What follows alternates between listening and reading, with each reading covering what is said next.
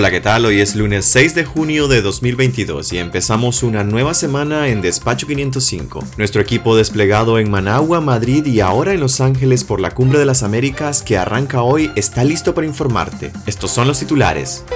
La Cumbre de las Américas arranca en Los Ángeles, en Nicaragua, pero representada por la sociedad civil. Contrarreloj, los mandatarios de Panamá, Colombia y Chile confirmaron sus asistencias a la cumbre. La sombra de los ausentes es larga en la Cumbre de las Américas, rompiendo el sentido de la cumbre. Festival Internacional de Poesía de Granada condena la cancelación de su personería jurídica. Monseñor Silvio Báez dice que la iglesia de Nicaragua no está sola.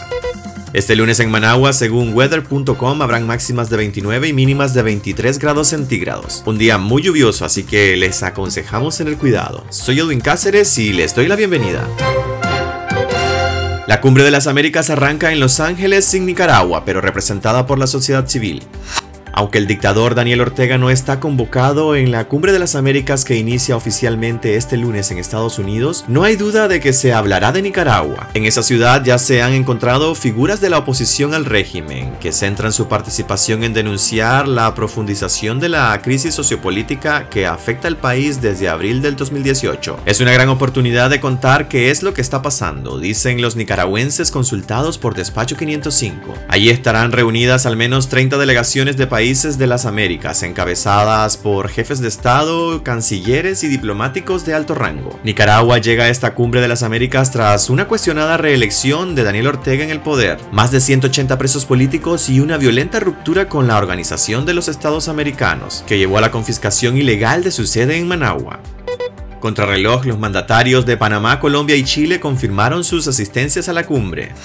A esta mañana, los presidentes de Chile, Colombia, Argentina, Panamá y Costa Rica han sido los únicos en confirmar públicamente que asistirán a la Cumbre de las Américas. Honduras dijo que participará, pero a través de su canciller. Colombia llega con una de las políticas migratorias más exitosas de América Latina, precisó el presidente colombiano Iván Duque. Decenas de hondureños pidieron a su presidenta Xiomara Castro que asistiera, pero hizo caso omiso. México ha creado una polémica regional al condicionar su asistencia a que la Casa Blanca invite todos los países de la región, incluyendo a Cuba, Nicaragua y Venezuela, a la cita en Los Ángeles. Su postura la han secundado Bolivia, Guatemala y naciones de la comunidad del Caribe, mientras que países como Argentina, Honduras y Chile han replicado las críticas, aunque sin retirar su asistencia, como ya explicamos. La sombra de los ausentes es larga en la cumbre de las Américas, rompiendo el sentido de la cumbre.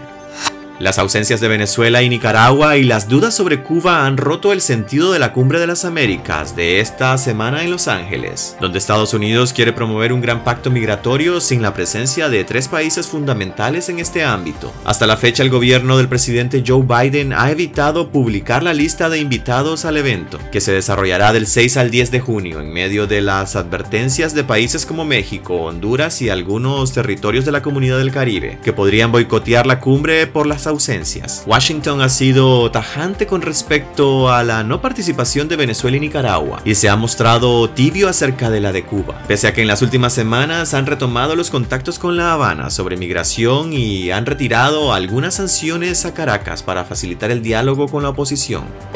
Festival Internacional de Poesía de Granada condena la cancelación de su personería jurídica. El presidente del Festival Internacional de Poesía de Granada, Francisco de Asís, lamentó y condenó la cancelación de la personería jurídica de su organización. El pasado 18 de mayo, la Asamblea Nacional, controlada por Daniel Ortega, argumentó incumplimiento de la Ley General de Regulación y Control de Organismos sin fines de lucro. El 18 de mayo del 2022, la Asamblea Nacional canceló la personería jurídica de nuestro festival. Por lo tanto, ya no existimos legalmente, dijo su presidente en una nota de prensa. Francisco de Asís recordó que el Festival de Poesía fue un evento internacional que aportó al reconocimiento cultural de Nicaragua, no solo a nivel latinoamericano, sino a nivel internacional. Monseñor Silvio Báez dice que la iglesia de Nicaragua no está sola.